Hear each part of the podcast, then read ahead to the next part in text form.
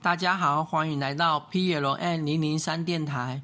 下午三点钟陪你喝咖啡的时间又到了，我是 DJ 柯博文。上次讲到台湾已来到产业电子化阶段，现在我们延续来讲我国产业电子化推动的愿景及目标。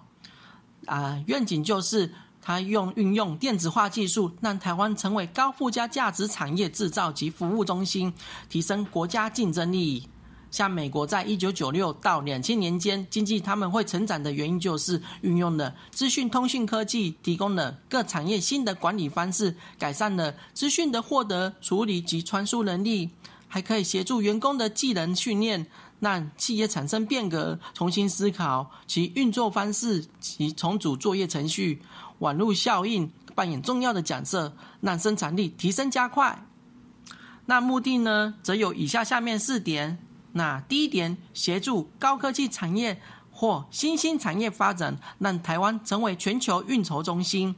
第二点，提升国内传统产业电子化基础能力，增加国际竞争力。第三点，运用现有产业电子化基础及经验，那协助我国服务业电子化。最后一点，提升我国资讯服务业之产业规模与国际竞争力。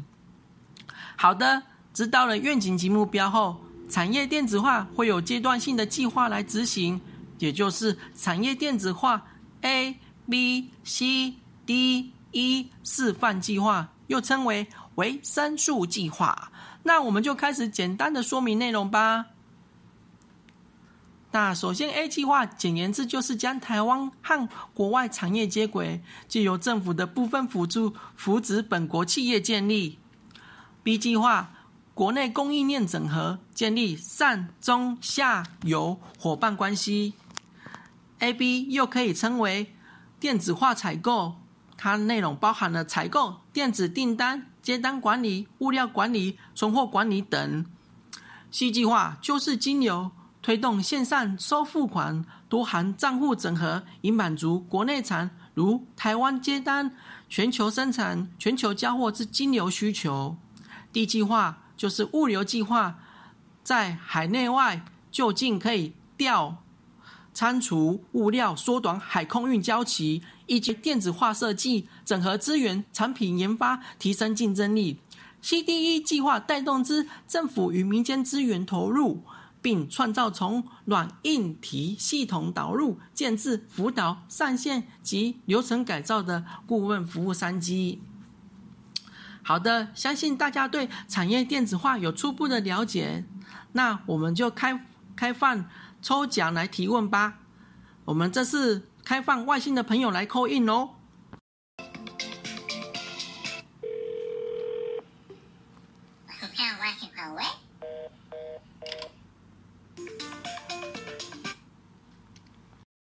好的，来自火星的叉先生在问说：产业电子化会对未来的产品带来怎么样的变化？